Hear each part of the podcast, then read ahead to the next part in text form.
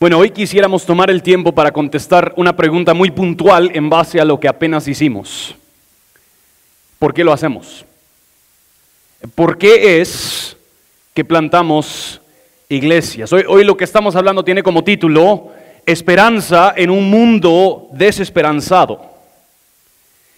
En los tiempos complejos que hemos vivido en este último año, no podemos negar que de manera visceral nuestros países, nuestros vecinos, anhelan esperanza, anhelan paz. Entonces, este, esta idea, hablar de la plantación de iglesias, no es primeramente una idea dominionista donde nosotros queremos regar iglesias reformas por toda Guatemala para que nuestro nombre sea grande, sino que la plantación de iglesias parte de una convicción profunda de que el pueblo de Dios es agente de paz, agente de reconciliación y agente de esperanza en un mundo dolido y desesperanzado. Entonces hoy quisiéramos contestar desde las escrituras ¿Por qué plantamos iglesias? ¿A qué responde este deseo de plantar iglesias? Pero antes de eso les quisiera hacer una pregunta. Aquellos quienes son papás de niños chiquitos, ¿han calculado en algún momento la cantidad de pañales que cambias a lo largo de su vida?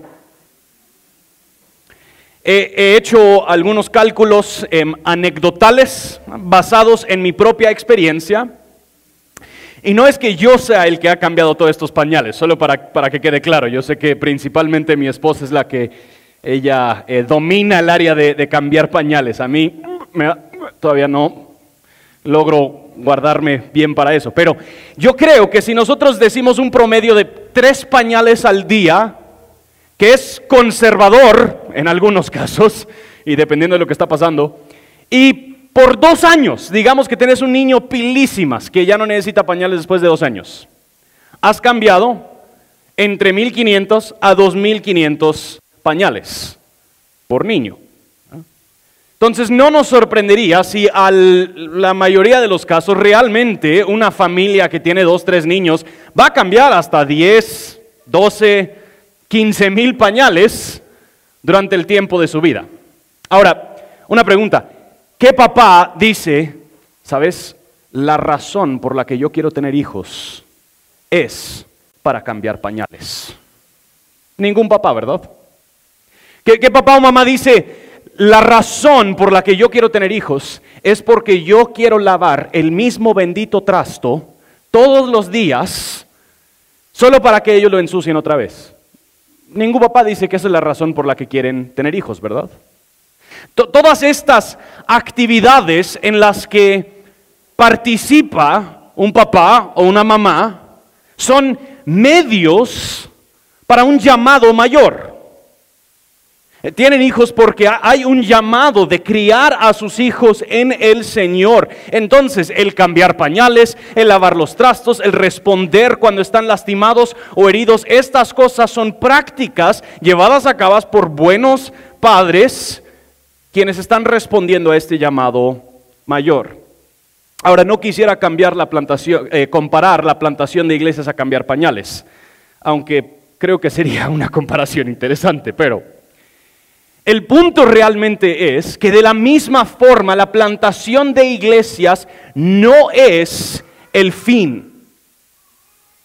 El fin principal no es simplemente tener más iglesias, sino que la plantación de iglesias es también un medio al fin principal. Plantamos iglesias porque hemos sido motivados y llamados por un fin mayor.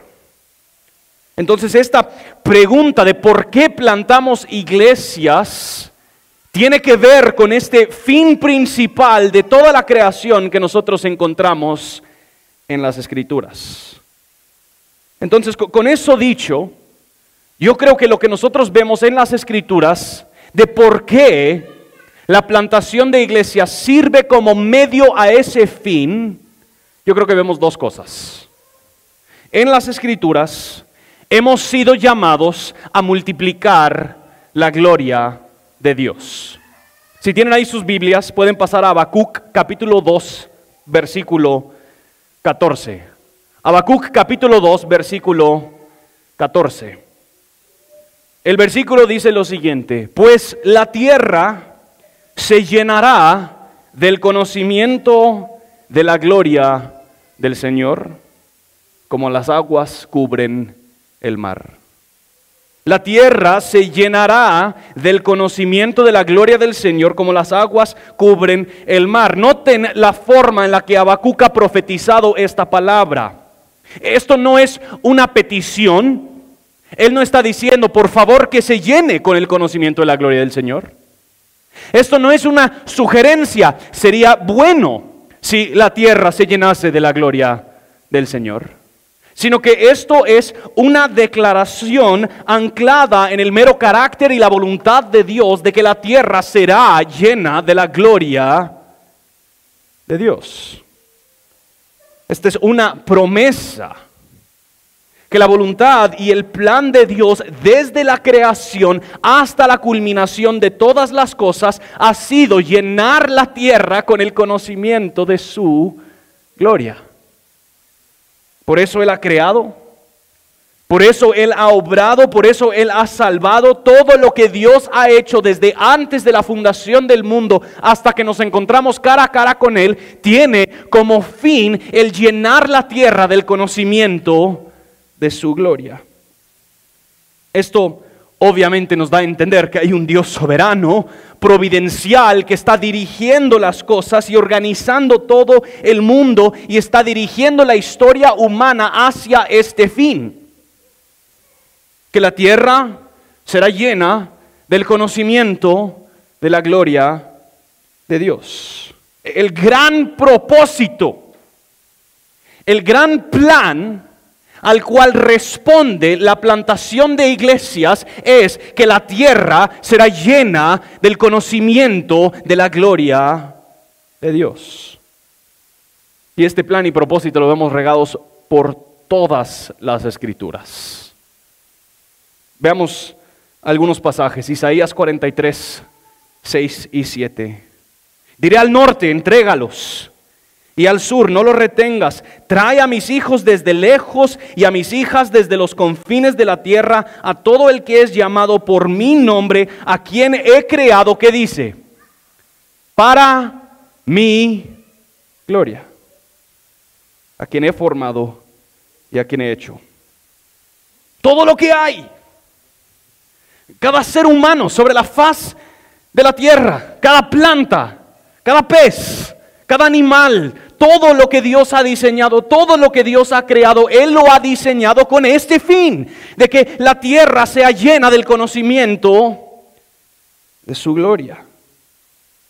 Cada guatemalteco que nace, cada guatemalteco que existe dentro y fuera de este bello país, ha sido creado para conocer la gloria de Dios.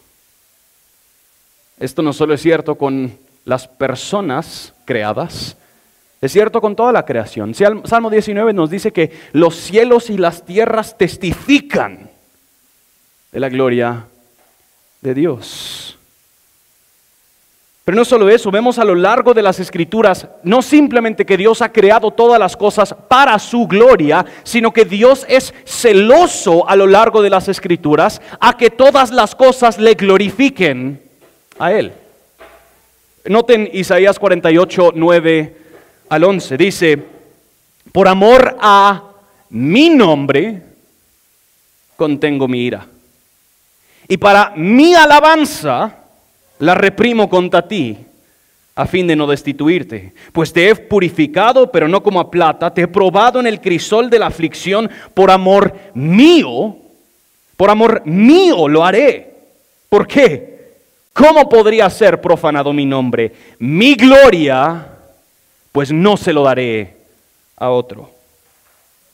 Dios no simplemente ha creado para que todas las cosas le glorifiquen, Dios es celoso por su propia gloria. Su plan en toda la creación es glorificarse y todo lo que Él hace lo hace primeramente por amor a su nombre, por amor a su gloria. Él no permitirá que su gloria se dé a algo o a alguien más. Y eso es importante reconocerlo en la plantación de iglesias. Porque de nuevo, no plantamos iglesias para la gloria de Iglesia Reforma. Al plantar iglesias para la gloria del nombre de Iglesia Reforma, nos estamos oponiendo al Dios que es celoso de su propia gloria. Todo lo que Dios hace manifiesta el celo que Él tiene por este fin principal, que su gloria sea conocida en toda la tierra. Ahora, todo esto puede sonar un poquito egoísta, ¿verdad? Este Dios, ¿quién se cree? Y pues reconocemos que para muchos quizás sí suena egoísta. El asunto es que esto sería egoísta si Él no lo mereciera. Al contrario, si Dios merece toda la honra, si Él merece toda la gloria de toda la creación en todo momento, Dios simplemente está siendo justo al afirmar, proteger y defender su propia gloria. Noten cómo le explica John Piper en su libro Alégranse las Naciones. Él dice, la justicia consiste en reconocer, aceptar, amar y defender aquello que es verdaderamente valioso. Dios es justo. Eso significa que reconoce, acepta, ama y defiende con toda su energía y con un celo infinito lo más precioso del mundo, es decir, el valor de Dios. La pasión y el gozo justo de Dios es mostrar y defender su gloria infinitamente valiosa. El, momento en el cual Dios deja de ser celoso por su propia gloria, por apreciar y defender aquello que es de mayor valor, Dios se vuelve un mentiroso y se vuelve injusto. Si Dios diera su gloria a algo que no lo merece, Dios mismo se vuelve injusto. Dios mismo se vuelve mentiroso. Lo más justo, lo más certero que Dios puede hacer es preservar, defender y valorar su propia gloria sobre todas las cosas. Y, y noten cómo termina la historia de las Escrituras. Apocalipsis 5, versículo 13 al 14. Y oí decir a toda cosa creada que está en el cielo y sobre la tierra, debajo de la tierra y en el mar y a todas las cosas que en ellos hay. ¿Creen que ya Juan cubrió todo lo que podría haber? Los oí decir, al que está sentado en el trono y al Cordero sea la alabanza, la honra, la gloria y el dominio por los siglos de los siglos. Los cuatro seres vivientes decían amén y los ancianos se postraron y lo adoraron. El, el fin de toda la historia hacia de donde está Dios dirigiendo toda la creación es este momento donde todas las cosas en los cielos, todas las cosas en la tierra, todas las cosas debajo de la tierra, en el mar y en toda la creación están juntos, unidos en una sola voz, dándole gloria, honra, majestad al Dios trino. Ese es el fin, ese es el fin de la historia. Y en Apocalipsis 5 nosotros vemos la alabanza dada, que, desde la eternidad pasada hasta la eternidad futura, Dios ha sido glorificado, está siendo glorificado y Él será glorificado para siempre. La razón por la que esto es importante afirmar es porque jamás podemos desligar la plantación de iglesias del conocimiento de la gloria de Dios. De nuevo, noten cómo lo explica John Piper. Él dice, toda la historia avanza hacia una gran meta, que todas las naciones de la tierra adoren a Dios y a su Hijo. La meta no es la obra de plantar iglesias. La obra de plantar iglesias es el medio. En nuestras conversaciones de plantación de iglesias, nos es muy fácil que esto se vuelva algo profundamente egocéntrico. De creernos nosotros la solución a los problemas del mundo. De, creernos nosotros los que ya encontramos la receta perfecta. De creer que lo que realmente necesita Guatemala es, más iglesias, reformas de desviarnos en el querer crear una plataforma, en el querer, hacer muchas buenas obras entre la ciudad, de querer ver muchas personas venir y participar en esto y rápidamente hemos hecho que el medio sea el fin. Hemos hecho que el fin simplemente sea plantar más iglesias. Y muchas de esas cosas podrían ser buenas. Pero las perseguimos en función de este fin principal, la gloria de Dios. Lo verdaderamente capcioso de la plantación de iglesias es que podemos estar participando en muy buenas actividades con los fines equivocados.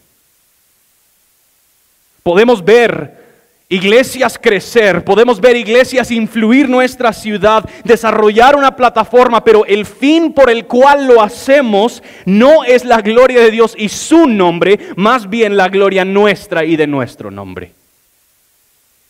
Plantamos iglesias para multiplicar el conocimiento de la gloria de Dios. Ahora, Quiero aclarar muy prácticamente, decir que nosotros hacemos esto para multiplicar el conocimiento de la gloria de Dios no simplemente significa que estas iglesias que plantamos siempre están diciendo la gloria de Dios, la gloria de Dios, la gloria de Dios.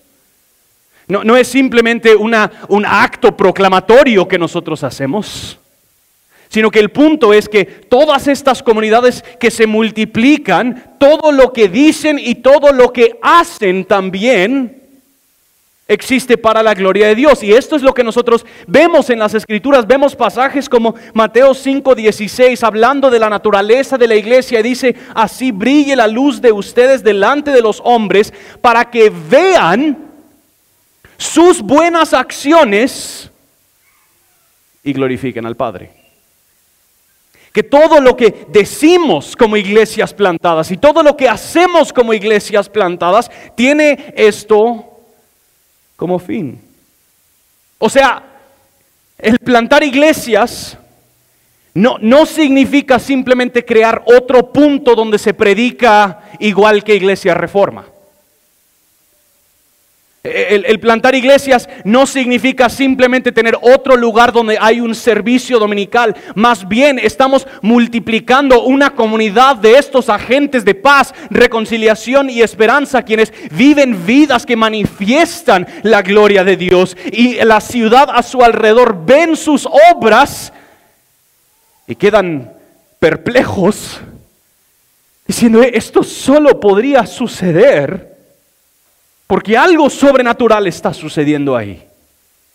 Y glorifican al Padre en los cielos. Pero tal vez dices, ok Justin, buena onda, nítido. Em, hiciste el caso, todo existe para la gloria de Dios, lo que plantamos iglesias para la gloria de Dios. ¿Cómo es que esto realmente trae esperanza a un mundo desesperanzado? Excelente pregunta, buen alumno, gracias. Estamos en medio de un tiempo que ha sido sumamente complejo para este país, a nivel político, a nivel social, a nivel de desarrollo. Guatemala está clamando por esperanza. ¿Cómo es que entonces esto de la gloria de Dios es esperanzador? ¿No, no hay otras cosas más urgentes, más puntuales que les traerán esperanza? Sí y no. Pero déjenme intentar explicar lo que yo creo que nosotros vemos a lo largo de las escrituras. Cada ser humano, cada ser humano, por diseño de Dios, nace con una idea de cómo debería ser la buena vida.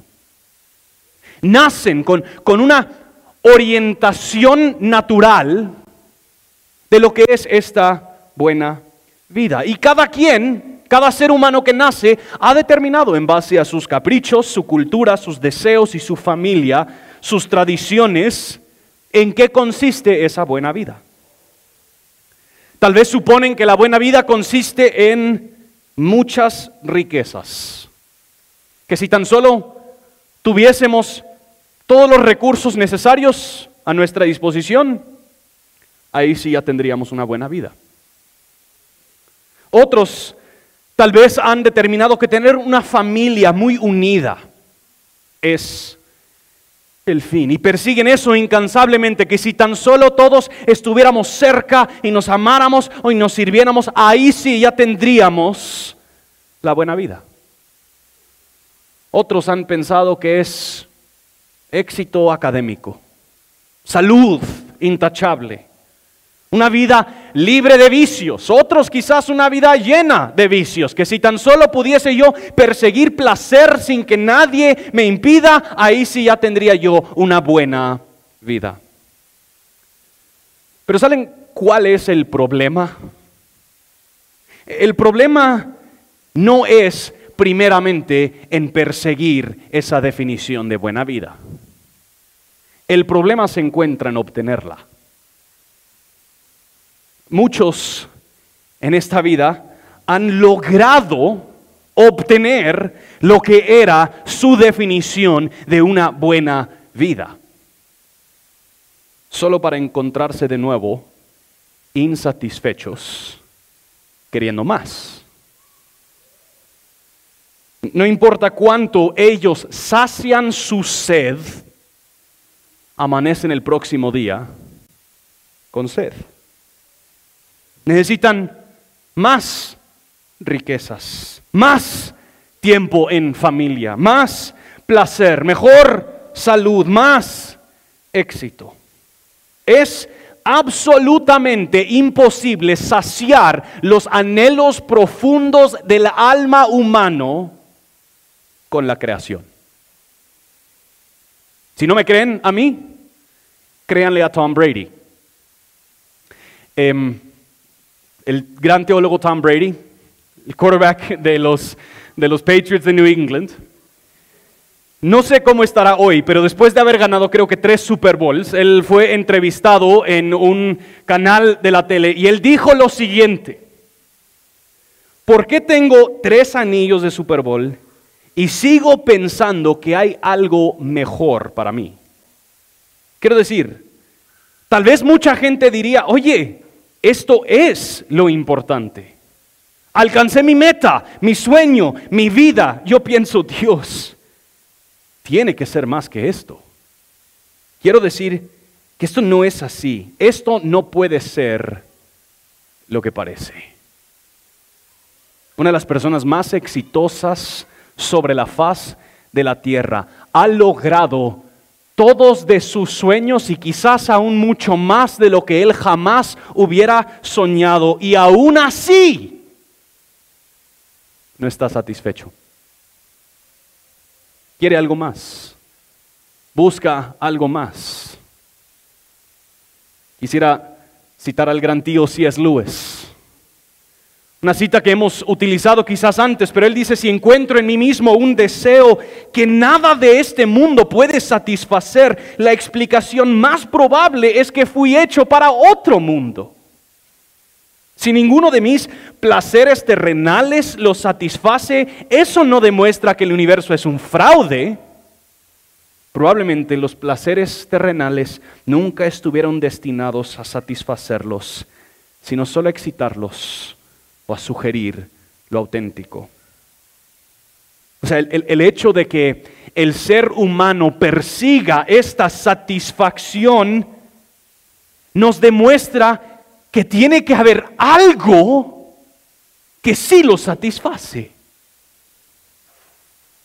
El, el ser humano no es saciado con mejores circunstancias, no es saciado con mejor salud, con más riquezas, con un sistema político perfecto, sino que con todo eso o a pesar de todas esas cosas, el ser humano es saciado solo cuando reconoce, aprecia, valora y vive para la gloria del Dios Trino. Lo mejor que le puede pasar a un ser humano sobre la faz de la tierra es que conozca la gloria de Dios. La, esperanza que le ofrecemos al mundo al plantar iglesias es proclamando a toda voz, hay quien responde y satisface todos tus anhelos más profundos. Hay esperanza. Y esto se obtiene conociendo la gloria de Dios. Y es por eso que plantamos iglesias. Plantamos iglesias para multiplicar el conocimiento de la gloria de Dios. Pero hay una segunda razón y esta es más corta, les prometo. Plantamos iglesias no simplemente para multiplicar el conocimiento de la gloria de Dios, pero esto va de la mano. Plantamos iglesias para multiplicar los glorificadores de Dios. En la creación, Dios no quiso simplemente una creación inánime, sin vida, que pasivamente señalara su majestad. Él ha creado a criaturas específicas, los seres humanos, para que nosotros activamente le demos a Él gloria. Y multipliquemos sobre la faz de la tierra así multiplicando los glorificadores de Dios. Noten Génesis 1. Hagamos al hombre a nuestra imagen, conforme a nuestra semejanza, y ejerza dominio sobre los peces del mar, las aves del cielo, los ganados, toda la tierra. Dios creó al hombre a imagen suya, a imagen de Dios lo creó, varón y hembra los creó. Los bendijo y les dijo, sean fecundos y multiplíquense. Llenen la tierra y sométanla ejerzan dominio sobre los peces del mar, aves del cielo, todo ser viviente que se mueve sobre la tierra. Los primeros seres humanos fueron creados a imagen y semejanza de Dios con el propósito de representarlo a Él y manifestar su gloria en la tierra. Y les dice que se multipliquen y que llenen la tierra. Ahora, pregunta biológica. ¿Con qué tienen que llenar la tierra? Pues lo, llenarían con más seres humanos. ¿Y estos humanos qué son? Según Génesis 1.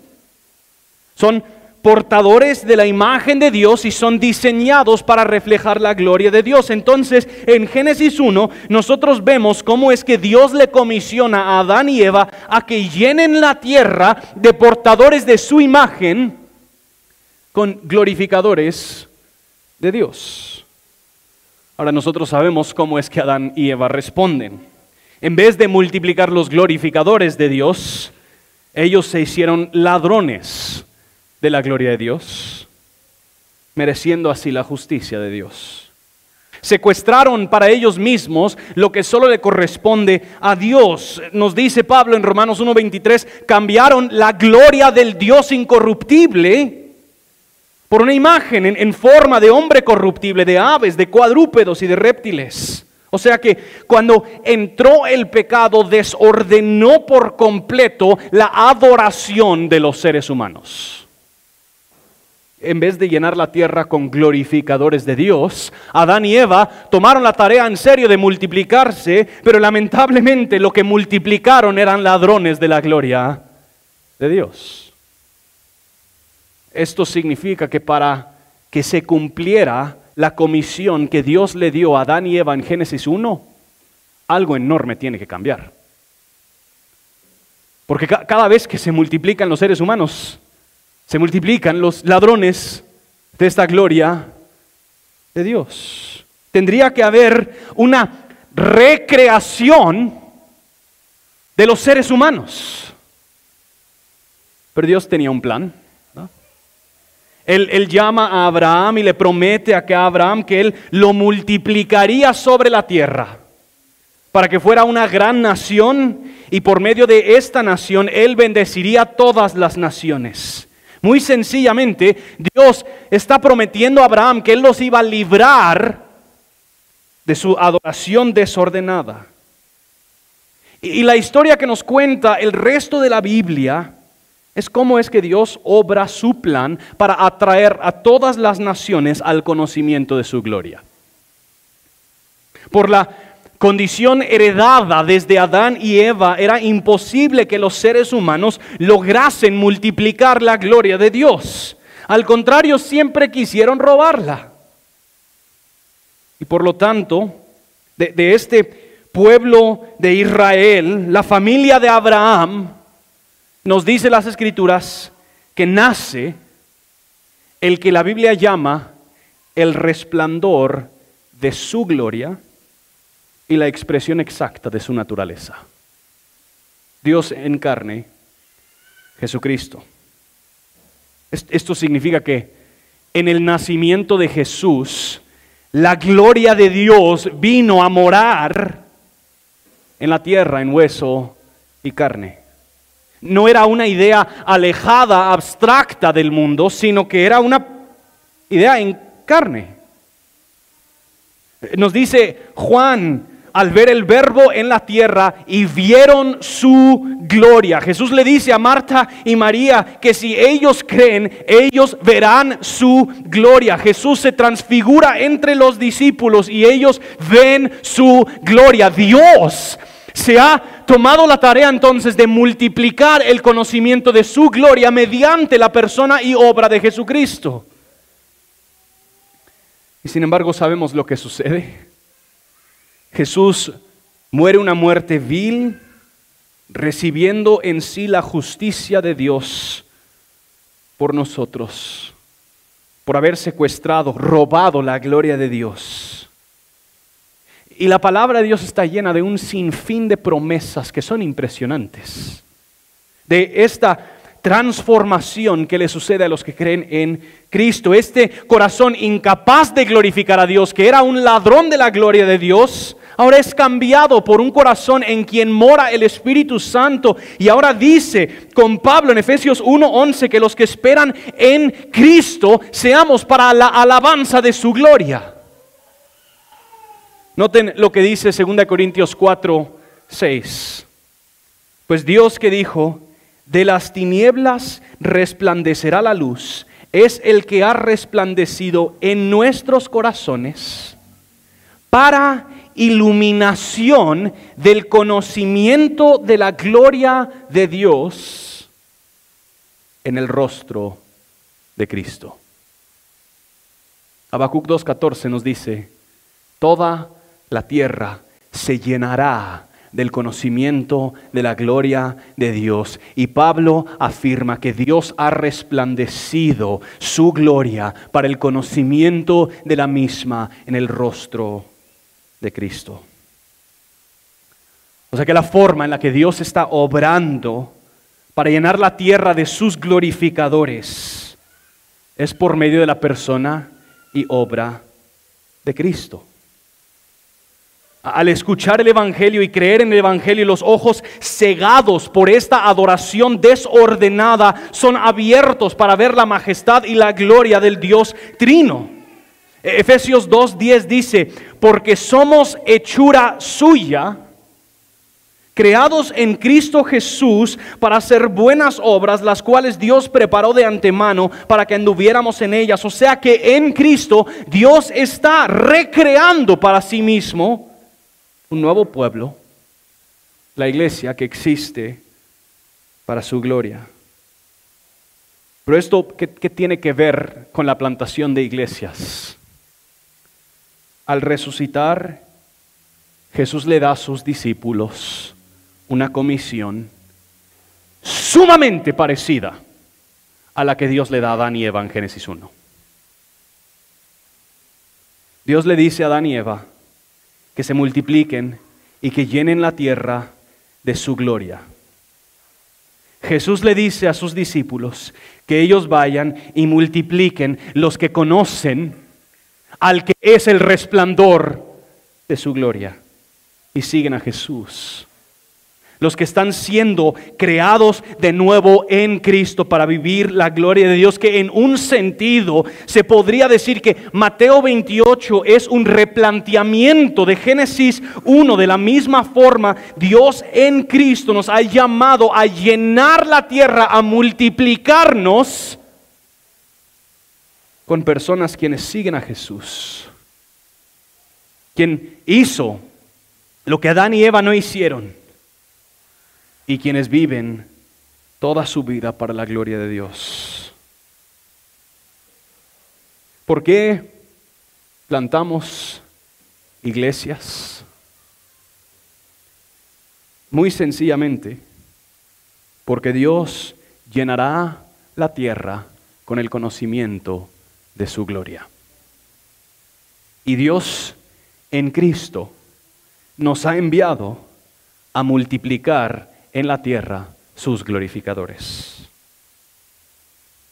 O, para ponerlo de otra forma, la gloria de Dios y el conocimiento de la misma son multiplicados en la tierra en la medida que el pueblo de Dios es multiplicado. Nuestra finalidad, el propósito principal por el cual plantamos iglesias es ver al Dios Trino más ampliamente glorificado. Queremos ver nuevas iglesias plantadas, iniciando hoy con este equipo que enviamos a la zona 12. Cierro con dos preguntas muy sencillas. ¿Conoces tú y vives tú con el único fin principal de la gloria de Dios? ¿Se ha reorientado tu vida alrededor de este fin principal?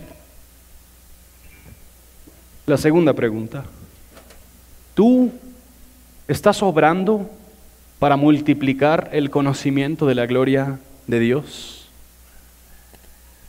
No queremos simplemente ser una iglesia que planta iglesias. Queremos ver iglesias plantadas con este fin, que el conocimiento de la gloria de Dios, de Dios llene la tierra. Gracias Padre por la oportunidad que tenemos de honrarte y alabarte sobre todas las cosas. Recibe nuestra adoración como un sacrificio agradable. En nombre de Jesús oramos. Amén.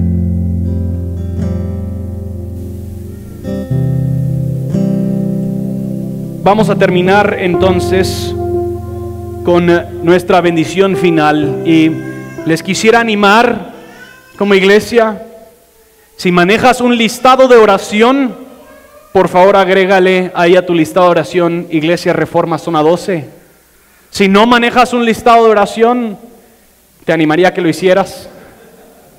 Y ahí agrégale Iglesia Reforma Zona 12, para que podamos estar acompañando a nuestros hermanos y hermanas quienes estamos enviando en misión. Pongámonos en pie para recibir nuestra bendición final el día de hoy.